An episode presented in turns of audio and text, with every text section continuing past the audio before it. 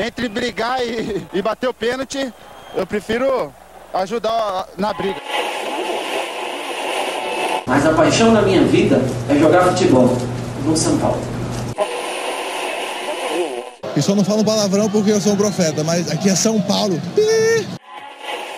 E começa agora mais um SPF Cast, o podcast da torcida tricolor. Estamos ao vivo? Olha, estamos ao vivo. Começando SPF Cast de número 49, ao vivo. Olha que novidade aqui para o nosso programa. Que maravilha. E no programa de hoje vamos falar do, da vitória São Paulo 3, América Mineiro 1. Nossa primeira vitória fora de casa. São Paulo compondo o G4. Mas antes de começar a falar, quero dar boa noite aqui para os meus amigos de bancada que estão participando com a gente aí. Tudo bom, Milton? Como é que tá? Fala, Gil. Fala, torcida tricolor. Vamos falar do tricolor aí, depois dessa vitória sensacional lá no Independência contra o Coelho. É isso aí. Estamos aqui também com o Beto Silva, que vos fala. Tudo bem, Beto? Beleza, tudo ótimo. Eu só, eu só tô com um pensamento, cara. Não vou me iludir, não vou me iludir, não vou me iludir. O campeão voltou! não faz isso que dá azar, cara. Mas beleza. Vamos falar eu um pouquinho. Eu tento, cara, mas é mais forte do que eu. Tá certo. É, a, gente, a, gente é, a gente é iludido mesmo, né? Mas tá bom. Tem que ser. É melhor assim do que ficar se lastimando por derrotas, né?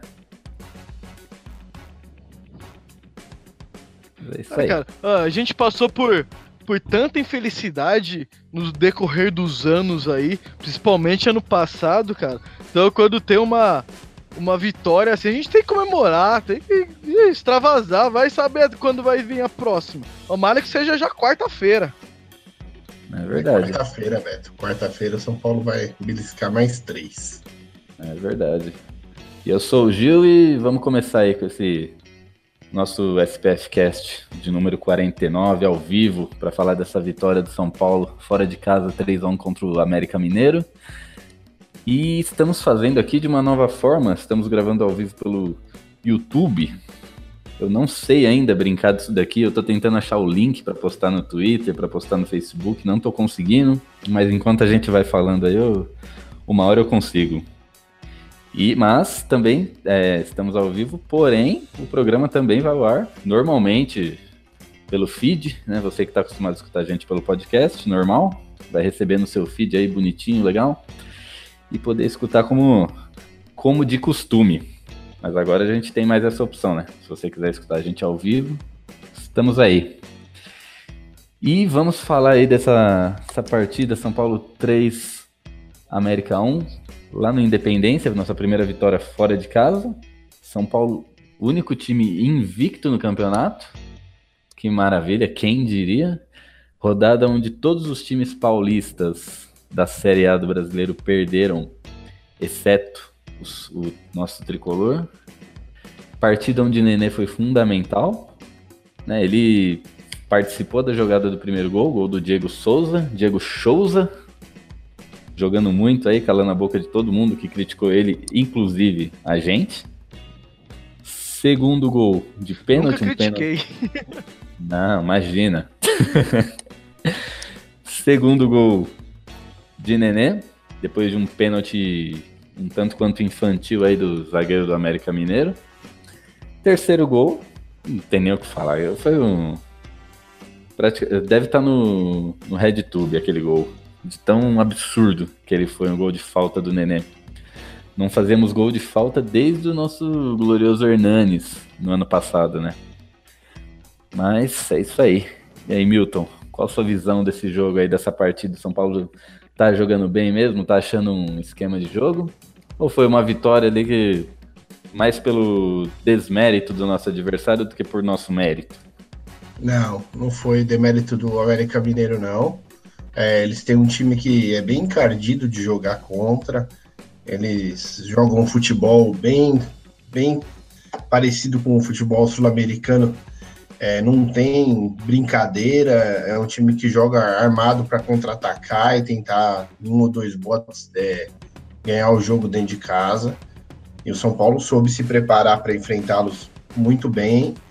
É, defensivamente, o São Paulo já tem uma consistência muito boa, isso daí já pode se dizer, e ofensivamente está encontrando o caminho, né? Tá, melhorou muito com a chegada do Everton. E o São Paulo agora começa a ser mais agudo no ataque, e nesse jogo, ao contrário de alguns outros que jogamos, é, tivemos a competência de fazer os gols, né? E ficar sempre na frente do placar. Então o São Paulo jogou muito bem mesmo, e mesmo com o rodízio, né?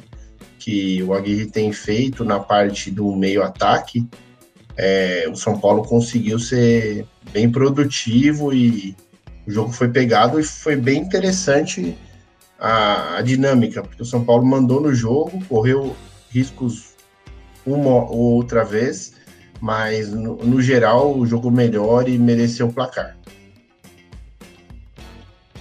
É isso aí.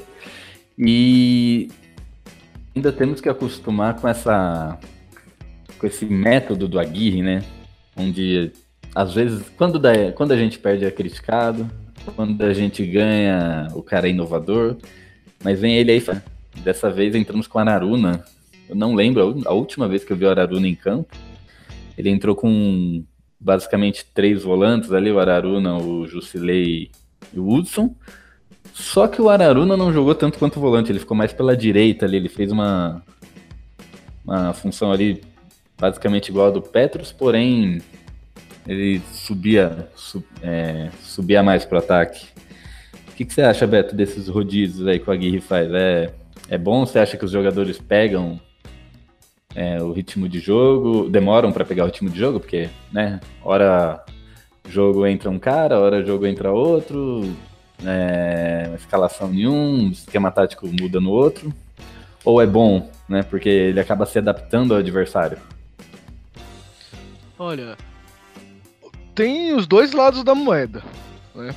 Tanto quanto bom quanto ruim. Claro que com mais rodízio demora a entrosar. Porém, como tá tendo rodízio, é muito importante do que mais do que um ou dois ou até três jogadores entendam o modo de jogar que o Aguirre quer implementar no São Paulo. Ele já jogou com o Fer Lucas Fernandes ali, jogou com o Marcos Guilherme e agora jogou com o Araruna.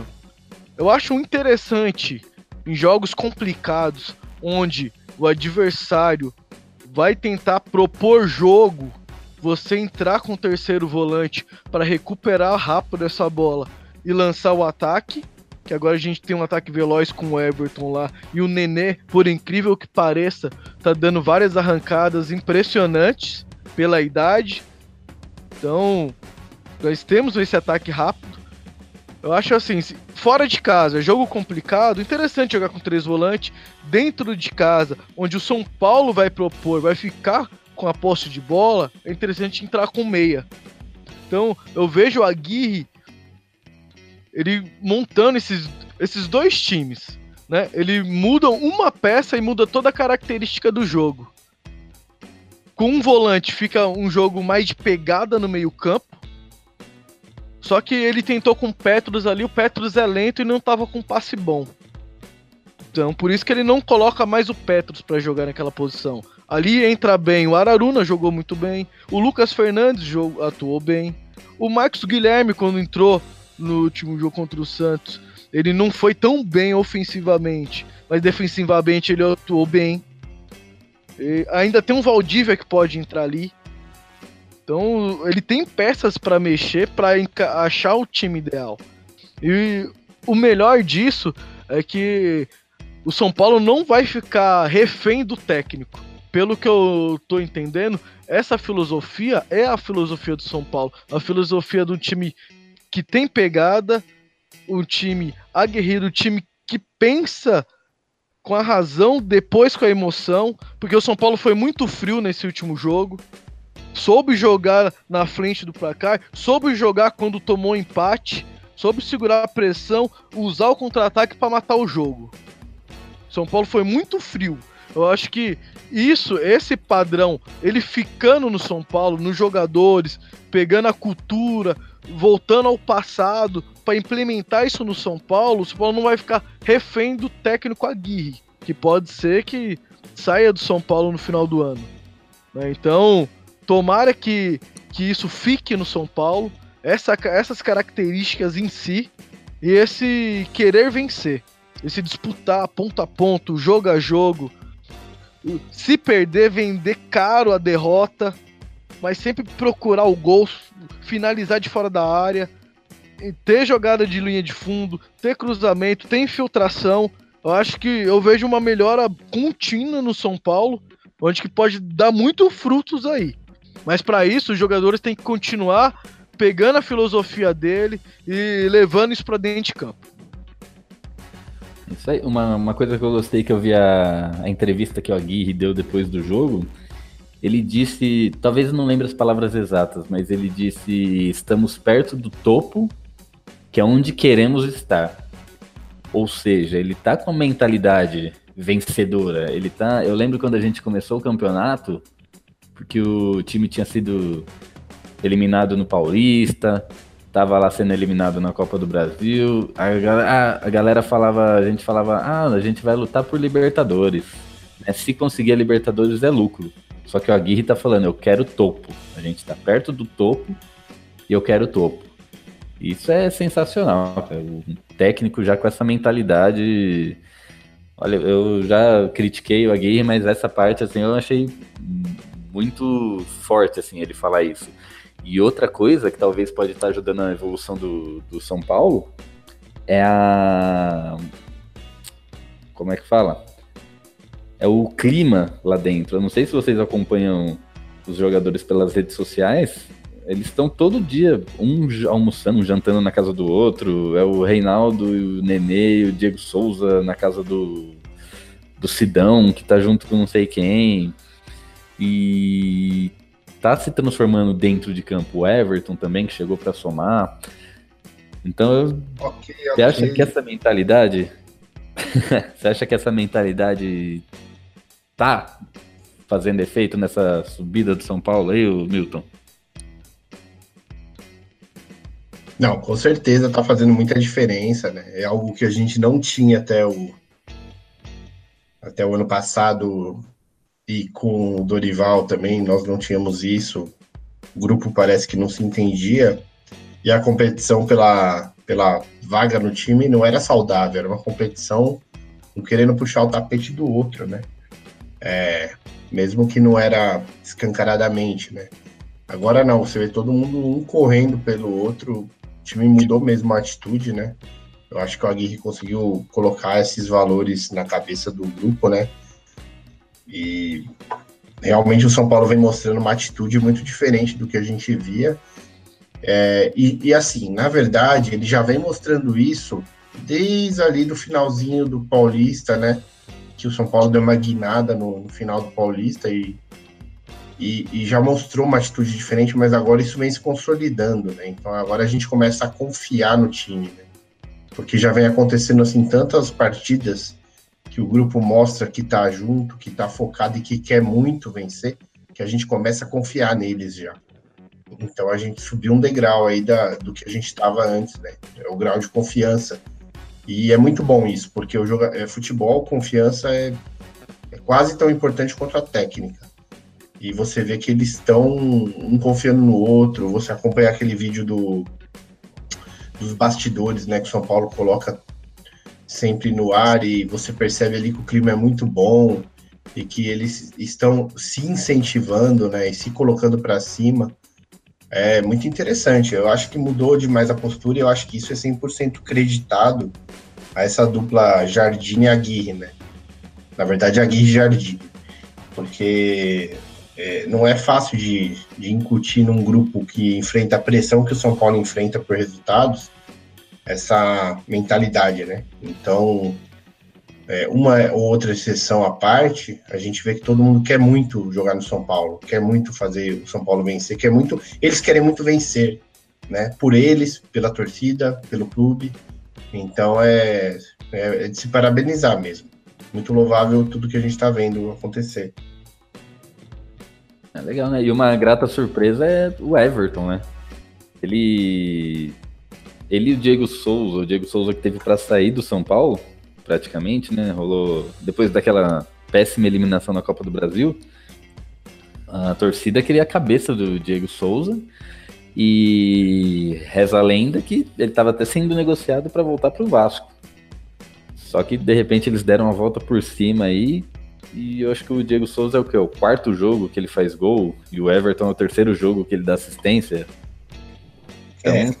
Os caras estão num ritmo frenético aí, né? Na verdade, Gil, eu acho que isso é, também tem muito a ver com o fato do da bola tá chegando com uma qualidade melhor para finalização, sabe? Porque o que o São Paulo vinha fazendo antes é matar os atacantes de fome, né? Ficava com aquele jogo pelas beiradas lá que não afunilava nunca. E às vezes o atacante ficava que nem barata tonta, tendo que vir buscar a bola, às vezes até na lateral, para participar, porque a bola não chegava para finalizar, né? E agora com a fase extraordinária do Nenê, é, o Everton que deu essa profundidade pro time, é um jogador muito tático que é, ele, ele participa tão bem que ele abre espaços, né? Tanto para pro, os meias jogarem, como para o atacante fica mais focado em se posicionar para decidir a jogada. Então, essa melhora passa muito também pela chegada dele. No Flamengo, ele já tinha esse protagonismo, né? Ele era um cara que ele não era, na maioria das vezes, o jogador que decidia o jogo, mas ele sempre participava disso seja dando uma assistência ou mesmo quando fazia os gols, né? Então ele fez isso por três temporadas seguidas no Flamengo. Então eu tinha muita confiança que ele ia fazer no São Paulo também. ele já assumiu a posição e já ganhou aquela posição ali e trouxe muita qualidade. Se a gente conseguir repetir isso do lado direito, aí o São Paulo vai vai ficar muito forte. Pode até pensar em título. E curioso que a gente tem aí o Marcos Guilherme na, com essa situação indefinida, né? E tem também o Morato voltando, né? E a gente não sabe se o Morato mostrar ali pela direita o que ele mostrou contra o Cruzeiro naquele jogo do ano passado, olha, teremos uma baita opção chegando. É, eu não, não tenho muita esperança, não. Cara tá muito tempo parado. Não, não sei se ele já vai voltar Espero que sim, né? Não, também não, não quero gorar não, o cara. Também, mas... também, também, se eu fosse é, dizer se eu acho que isso vai acontecer ou não, eu acho que não. Porque todos os jogadores que voltam da lesão que ele teve demoram muito para voltar a render como rendiam, né? Mas é uma, é uma esperança, né? É uma esperança. E, e, outra, na verdade, tem um outro caminho ali que eu acho que é, já devem estar pensando muito nisso, o Jardim e o Aguirre, que é dar uma chance ali pro Torol, pro Elinho, para ver como que eles se saem, né? Se eles sobem um desses moleques e encaixa ali naquele lado, putz, São Paulo pode voar. Mas eu tô gostando muito do time, mesmo do jeito que tá agora, assim, mesmo, mesmo sem ter um lado direito tão forte quanto o esquerdo. Tô gostando muito do São Paulo. E, e acho que essas alterações que ele tem feito no meio, né, com os volantes principalmente, é, é, não tem atrapalhado em nada a, a, solidez defensiva do time e muito pouco dificultam o, o crescimento ofensivo, assim, porque está dando uma estabilidade mesmo para os jogadores de frente poderem fazer o que eles mais sabem, né, que é criação. Tá certo. Agora eu... Sabe uma coisa importante também para pontuar aí? Fala aí. É a parte física. O, os começo do, da temporada, ou até mesmo pegar aí alguns jogos para trás, o São Paulo tinha uma intensidade muito boa no primeiro tempo e no segundo, camp, no segundo tempo caía drasticamente a produção. O que aconteceu nesse jogo com o América? Conforme o Aguirre está ajustando o time, está ajustando as linhas, os jogadores param de correr em bolas inúteis. Corre só nas bolas certas. Então São Paulo cansou muito menos que o América Mineiro. Também podemos dizer que o América estava mais desgastado porque jogou no meio da semana e o São Paulo não. Mas taticamente, você analisa o jogo e você observa as linhas de marcação do São Paulo, e a movimentação dos jogadores, quando um dá um bote, já tem um segundo na sobra, já recupera rápido, dá dois, três passos de bola, já tá lá no ataque, faz triangulações, isso faz. São Paulo faz a bola correr e não se desgasta. Então, esse é um principal ponto. Se o São Paulo manter ou melhorar essa transição com a bola e essa marcação sem ela, em vez de ficar correndo em bolas inúteis, só correr na bola certa, começar a dar um, o bote certeiro, isso hum, vai ser muito bom pro São Paulo, vai ser muito benéfico. O Jusilei, ele fez uma partida extraordinária. O que ele desarmou, o que ele destruiu de jogada do adversário, junto com o Hudson, o Hudson ia dar o bote, se passasse pro Hudson, pelo Hudson, o Jusilei já estava na cobertura. Eu acho que essa, sintro, essa sintonia dos volantes é a chave pro São Paulo conseguir algo maior no campeonato. Era igual o São Paulo tinha com o Mineiro e Josué. É, eram dois caras. Eles davam um bote certeiro. Se desse o bote errado, o outro já tava na cobertura para tomar a bola. E eles andavam em linha, um acompanhando o outro, um cobrindo o outro. Se o, se o São Paulo manter isso e conseguir melhorar um pouco mais, cara, entrega a taça, cara. Eu tô me iludindo. Ixi. Menos, Beto, menos. Você já falou campeão voltou, já falou entrega a taça. Calma que é só o América Mineiro, cara. Não, cara. É, eu sei. É, é, que assim, ó. Eu vou comemorar, cara. Que se foda. O, o, o, São Paulo ganhou do América. Já ganhou pra mim, ganhou um título já esse ano. Você é louco. É a segunda vitória consecutiva. Veio de um clássico e ganhou um jogo fora complicado. Tá bom pra caramba, filho. Agora vamos pra cima. Ó, eu falei no programa passado que antes da Copa o São Paulo disputava 18 pontos. Dos 18 eu cravei 15. E ó, já, já foi os três primeiros, hein? É isso aí. E eu queria. Na verdade, eu não queria falar isso, mas a gente tem que falar, né? O primeiro gol. O primeiro gol não, o único gol do América Mineiro. Uma falha ali do nosso lado esquerdo do glorioso Reinaldo, né? Aquele drible que ele tomou não poderia ter tomado, né? E depois o cara. Acho que foi uma sequência de falhas, né? Depois o cara cruza na área, a bola, passa no meio da perna do, do Bruno Alves, vai no, no pé daquele. do jogador que tem 87 anos, ele consegue dominar a bola. Se ele quisesse, ele petecava ainda, ele é. ficou sozinho e chutou lá. Chance pro, pro Sidão. Então, é, tá muito livre, né? Tava muito livre. Era o único jogador que precisava ser marcado de perto e, e, naquele lance não foi. Mas o São Paulo foi tão bem no jogo que eu acho que vale mais a pena a gente a gente focar assim no que deu certo, né? Porque deu muita coisa certa, né? Até um pênalti a gente teve marcado, olha só que maravilha. Olha, que coisa, né?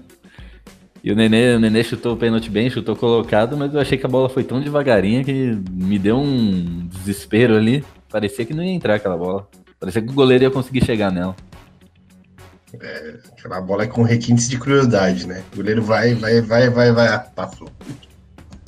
É, tá. Requintes de, cru... requintes de crueldade, tanto pra gente quanto pra eles, né? Porque com certeza eles ficaram, vai pegar, vai pegar, vai pegar. Aí foi gol.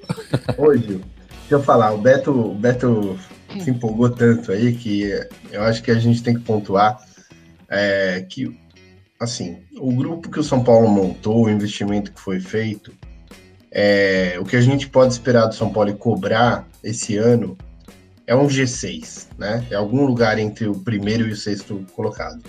Agora, o primeiro lugar seria um bônus, assim. Se acontecer isso, vai ser uma coisa extraordinária, muito além da expectativa, né?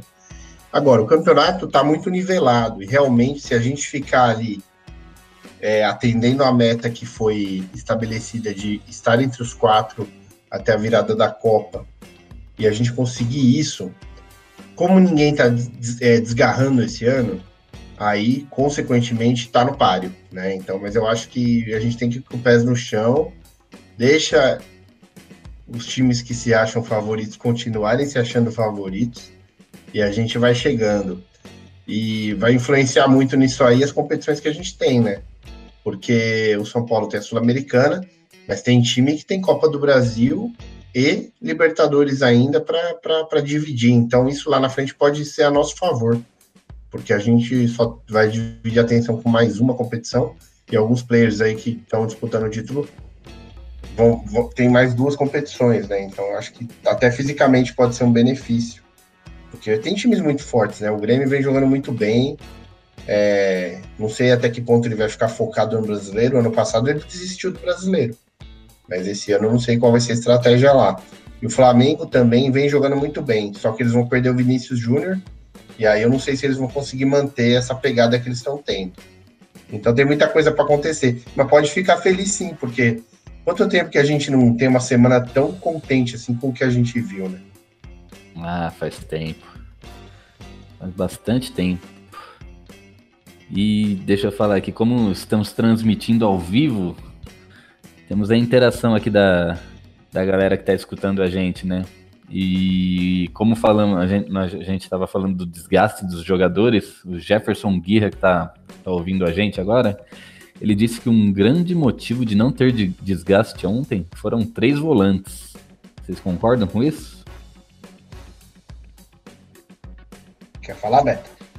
É, só corrigindo, ele falou que o motivo de não ter o, um desgaste ontem foi os três volantes. Isso. O que eu falei. Ou viado. seja, foi o que eu falei. O, o time, um cobriu o outro, eles correram certo e conseguiram desmanchar jogadas do América, né? Assim, o time cansou menos. Porque quando perdia a bola, já recuperava na sequência, então não ficava correndo atrás do adversário. Então, esse foi um ponto crucial na vitória de ontem. Os três volantes funcionou perfeitamente ontem. Araruna foi uma surpresa e a formação o time jogou muito. Méritos é, pro Aguirre aí na escalação. Eu, eu gostaria de ter visto ali é, pela direita ali o, o, Lucas Fernandes ontem, é, mas eu acredito que a opção foi correta é, e me surpreendeu assim o tanto que funcionou porque o time do América é um time que ele não, não é tão agressivo, sabe? E aí, quando ele, ele pegou o São Paulo tão postado defensivamente, ele também ficou meio sem saber por onde, por onde tentar furar a defesa do São Paulo, né? Então acho que ajudou, defensivamente ajudou demais, né?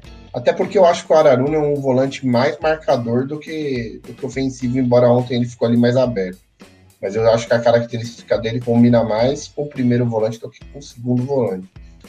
Mas é, foi muito, muito bom, a boa opção, né? E funcionou muito no jogo, porque meio que mostrou para o América que, olha, se vocês não tentarem atacar aqui também, é, a gente não vai querer louco aí para tomar contra-ataque e perder esse jogo, não. Então o América teve que jogar um pouco mais franco. Achei o primeiro tempo foi muito franco jogo aberto e, e isso que propiciou assim tantas chances de gol no primeiro tempo.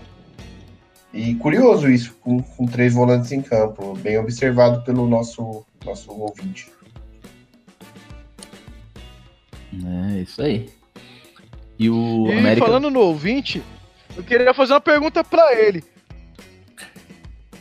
Fala, fala aí. Oh, o, o, nosso técnico é o Aguirre. Ele é o Jefferson Guirra, é parente? Aguirre, Aguirre, Guirra, Aguirre. Que merda. Deve ser parente, né não? Eu só, eu só queria deixar bem claro, Beto, que o senhor está ao vivo agora. Eu não vou mais conseguir editar para tirar as merdas que você fala. Agora é assim, o que falou tá, na, tá no ar. As merdas que a gente fala agora é imperdoável. Mas, mas não tá bom. Cara, o, o, nosso programa, se não falar merda, não é o nosso programa. Ai, caralho. É isso aí, ouvinte parente do Aguirre. Bom, melhor ser parente do Aguirre do que do Dorival, né?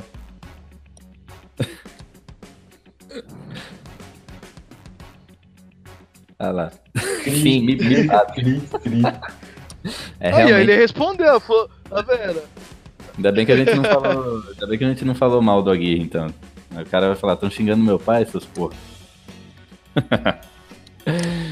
É isso aí. Mas an- antes disso, o América tava. É, já, já basta o presida, né? Que o pai dele é santista, ele mandou chupar. É, isso aí. Isso aí eu só eu não cortei pra queimar ele mesmo. Não teria cortado.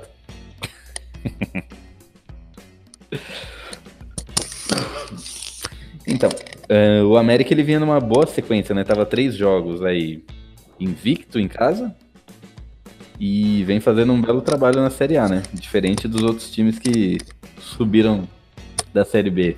Tirando o Inter, né? Que o Inter é um, um time, time de Série A. E foi uma surpresa, assim, um placar elástico desse. Elástico entre aspas, né? Elástico pro nível de São Paulo, que a gente só vinha ganhando de, de um ou empatando. Mas acho que isso se deve, como o Milton falou aí, o, o América ter vindo mais aberto, ter vindo procurando, procurando o jogo. Isso deu oportunidade de São Paulo ir lá e, e arrebentar. Mas agora eu queria falar do, do nosso. do cara que cuida da nossa meta, né? O Sidão. Sidão, ele não comprou. Não foi culpa dele no gol, mas. Menino, ca- cada susto que ele dá na gente. Né? Que que. Que, que vocês têm a me dizer aí sobre o Sidão, cara?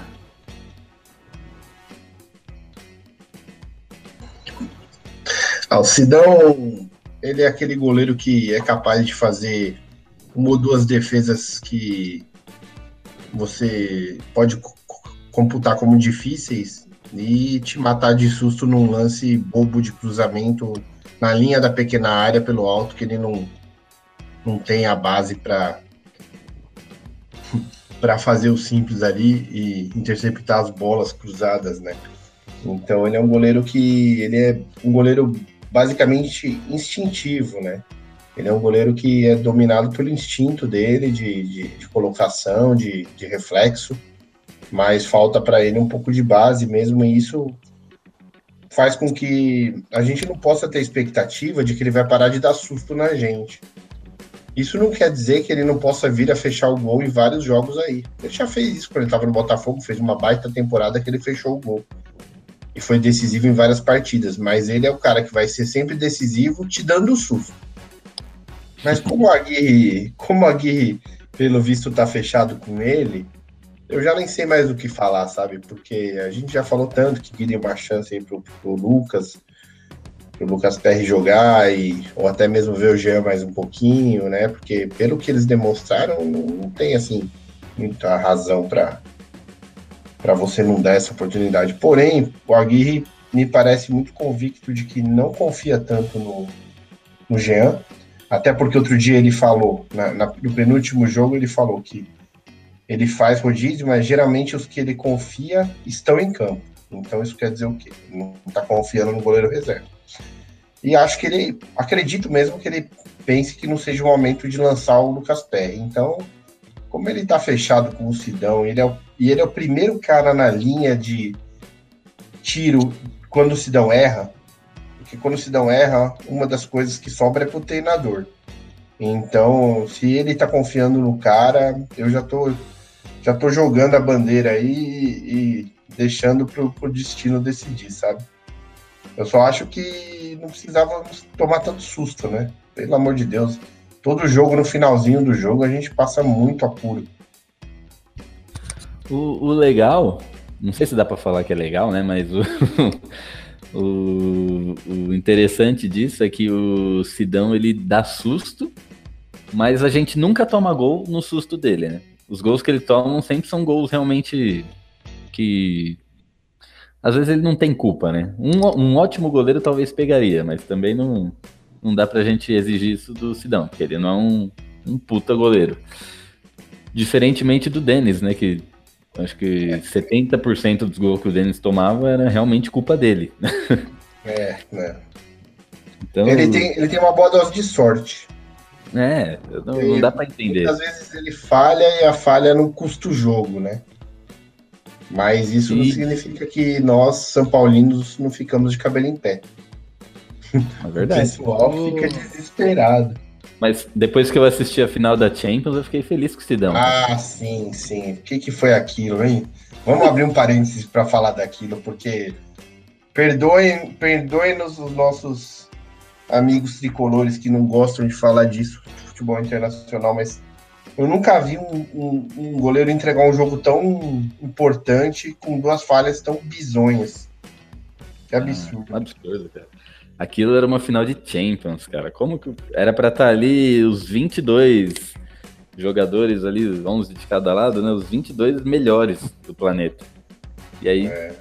o cara faz isso. Não, mas você sabe que é, ele fez uma baita Champions League. Ele fez uma baita Champions League. No próprio jogo ele fez duas defesas incríveis, mas as duas falhas que ele teve são imperdoáveis. Eu acho que o torcedor do Liverpool vai ter pesadelo com ele para sempre, cara. A não ser que ele tenha aí uma próxima temporada que ele arrebente e se, se consagre muito rapidamente assim, mas eu acho que ele não vai ter tempo para isso não. O futebol é implacável. Não, eu já, já Olha, ouvi o... que ele vai sair. Vão atrás, estão atrás do Alisson já. Vão tirar o Alisson do Roma. Então, lado, mas o. O Carius, pelo o campeonato inglês que ele fez, que ele tomou a vaga do Mignolet, as partidas que ele vinham fazendo, cara, querendo ou não, o jogo decisivo pesa. Ele fez o campeonato inglês praticamente perfeito. Vários jogos o Liverpool ganhou porque ele segurou tudo lá. O ataque fa finalizava, fazia um monte de gol, só que quando o Liverpool sofria, Cário segurava. Mas um jogo desse tamanho, desse calibre, que é, que é o jogo pro cara se consagrar no futebol mundial, infelizmente, para ele vai ser o efeito contrário, né? Apesar da torcida do Liverpool ter aplaudido ele, pedindo desculpas lá, lá no final, mas é complicado, cara. É, é, querendo ou não, mancha a carreira dele, né? É um jogo que ele, que ele vai querer esquecer pro resto da vida. Ah, verdade. Ele vai querer esquecer, mas ninguém vai deixar, cara. Ele vai ter ah, 90 anos e vai, vai ser falado isso. Onde ele for. Não, isso, ó, a gente sempre quando fala de Champions League, a gente lembra de gols históricos, por exemplo, aquele do Zidane de canhota, aquele gol, ninguém vai esquecer. Esse gol de bicicleta do CR7 também ninguém vai esquecer. E esses dois frangos do, do Caio também ninguém vai esquecer, velho. É, ele tomou um frango e um peru. Ficou só com as penas na mão fazer o quê? Mas beleza. Fechando parênteses aqui, chega de falar de Champions League. Esse programa aqui é, é sobre algo maior do que a Champions League. É sobre o tricampeão do mundo, né? Vamos. Vamos falar nosso bola cheia e bola murcha aí, Beto? Ah, cara, bola cheia, não, não tem como não dar pro Nenê, porque o Nenê acabou com o jogo. Mas, entre parênteses aí, ó, a gente tem que destacar aí a partida que o Jusilei fez, cara. O Jusilei jogou muito. O Bola Murcha foi o, a única falha que teve no, na marcação do São Paulo foi pelo lado esquerdo, né? Então o Reinaldo não tava numa numa noite muito feliz. Então vai pra conta dele esse bola murcha aí. Aí, Milton. Quem foi essa bola cheia e bola murcha no jogo? Ah, a bola cheia foi o Nenê, né? Porque foi muito decisivo no jogo, realmente. Né? Jogo, jogou muita bola. E bola murcha eu vou presenciar o Sidão. Exatamente por aquele lance em que ele toca a bola na cabeça do jogador e quase sai o gol deles. Eu também. Eu, eu participei do, do podcast aqui dos amigos nossos que torcem pro América Mineiro, né? Decadentes, um podcast bem legal. E eles têm também essa parte de bola cheia e bola murcha. Só que é legal que eles fazem. Como é que é o nome? É Bala e Colins, que eu acho. Colink, um bagulho assim. Porque Bala é um dos melhores jogadores que eles tiveram na história da, do time deles. E esse outro nome que eu não lembro é o pior jogador. Então é o troféu Bala e o troféu. Eu vou lembrar ainda o nome do jogador. É, genial a ideia, hein? É, então. É pra não ficar bola cheia e bola murcha, que todo mundo tem, né? Onde você vê é bola cheia e bola murcha. É. E lá também eu participei de, disso referente a esse jogo. E a- os meus votos foram iguais os do Beto aí, né? Bola cheia Nenê. E bola murcha, infelizmente, o, o King, né? O rei dos reis, Reinaldo. Porque eu acho que a gente sofreu muito ali do lado esquerdo. Isso somando-se a falha, não sei se dá pra dizer que é uma falha, mas pô, ele não podia ter tomado um drible daquele, né? O cara viu estrela ali, jogou a bola no deu um drible dele ali que ele catou cavaco, praticamente. Então, acho que, infelizmente, né, o meu bola murcha aqui vai pro, pro King Naldo. E vocês têm alguma, alguma consideração aí a fazer? A mais desse jogo que a gente não falou, que vocês gostariam de falar? É, então, justamente sobre o Reinaldo, é, eu acho que ele é um caso que mostra que o jogador pode evoluir na carreira, mas assim, até um patamar é, possível, entendeu? Tudo tem Ele seu limite, né? Isso, tudo tem seu limite. Então ele evoluiu muito da última passagem para agora. Mas ele ainda tem, tem sua limitação. É, ele é muito melhor do que o Edmar.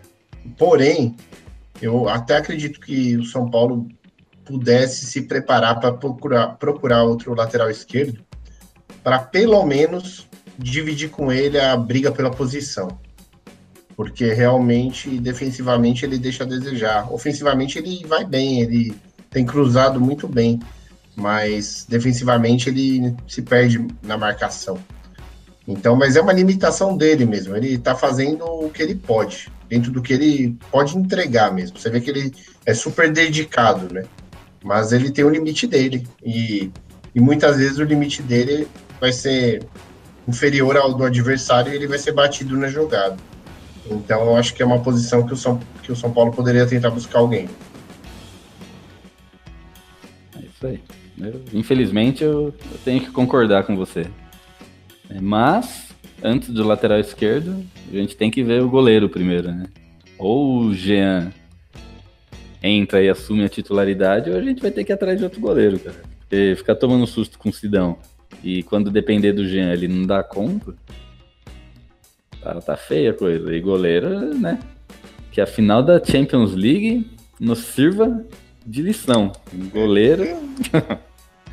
Fundamental, cara. Fundamental. Mas é isso aí. E o senhor Beto? Considerações finais? Não, concordo com o que foi falado. O King Naldo, ele vem fazendo uma temporada boa. Esse jogo, eu acho que foi um dos piores que ele teve na temporada.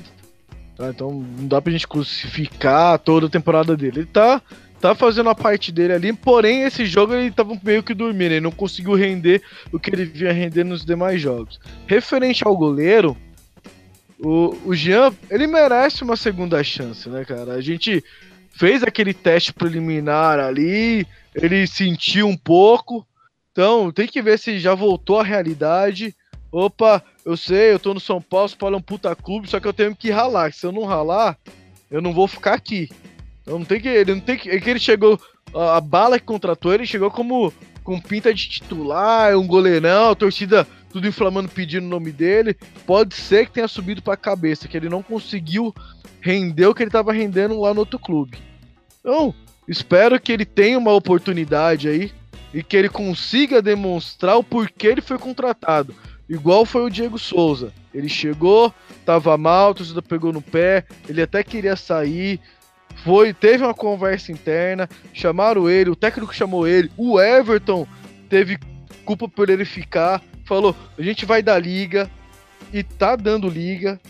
Então, se o Diego Souza, que chegou estava jogando pessimamente, tá conseguindo dar essa volta por cima, porque nós sabemos que ele tem qualidade, mesma coisa acontece com o Jean. O Jean chegou, pinta de puta goleiro, tá, fez um ótimo campeonato, campeonato passado e sentiu.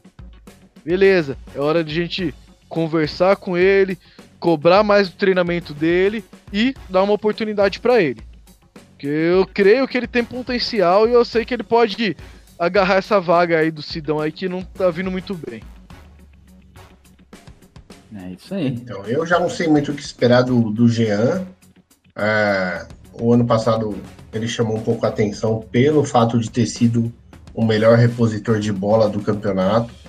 E curiosamente o Footstats divulgou uma, um scout aqui ontem é, em que o Sidão está ocupando essa posição de melhor repositor de bola. O que eu acho assim uma surpresa tremenda, porque nós São Paulinos é, temos a impressão de que de cada quatro ele entrega três, né? Mas ele tá ali é, liderando a, a, o fundamento. E eu não sei se de repente o Aguirre já tinha esse número, essa comparação com os demais goleiros, e isso pode estar ajudando ele a manter a posição. Realmente é uma posição crítica que a gente precisava resolver. Mas eu não estou acreditando que tendo investido tanto no Jean, o São Paulo vai abrir os cofres e buscar o goleiro que, um goleiro que fosse referência, né?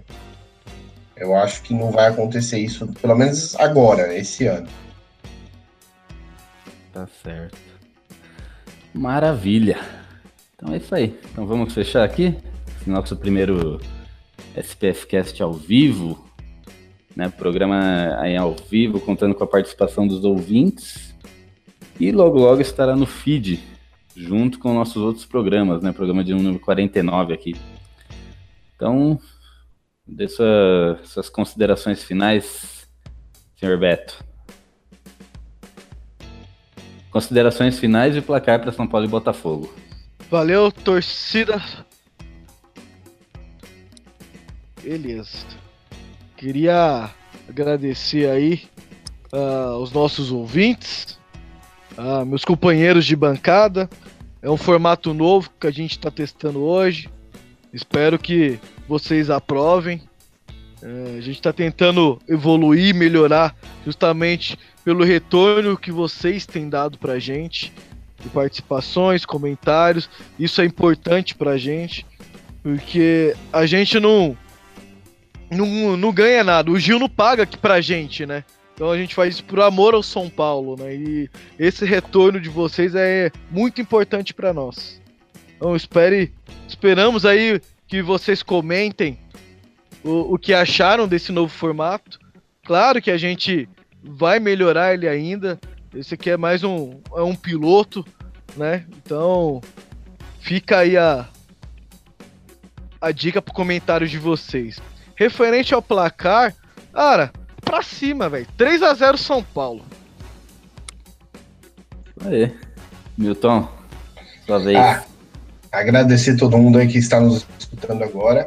Todo mundo que vai nos escutar quando o podcast, o podcast subir, né? Porque lembramos que continuaremos colocando o formato de podcast no, no feed. E é isso aí. Agradecer todo mundo, incentivar as interações e vamos ganhar do, do Botafogo. Eu acredito aí num 2 a 0 com mais um show de nenê. Aí. 2 a 0 placar que o Jefferson Guirra, vulgo filho do Aguirre, tá dando aqui também. 2 a 0 ele falou também. E é isso aí, vamos fechar aqui. Vamos finalizar. Queria agradecer aqui a todo mundo que acompanhou a gente, todo mundo que acompanha, você que ouviu a gente ao vivo aqui, que ou que vai ouvir depois pelo feed. Muito obrigado pela audiência. E quiser continuar escutando a gente, acessa lá www.spfcast.com ou segue a gente nas redes sociais e continua aí seguindo a gente e, e vendo nossa opinião maravilhosa aí sobre o nosso tricolor. Obrigado pela audiência, valeu e até o próximo programa com esse novo formato. Abraço. Fui.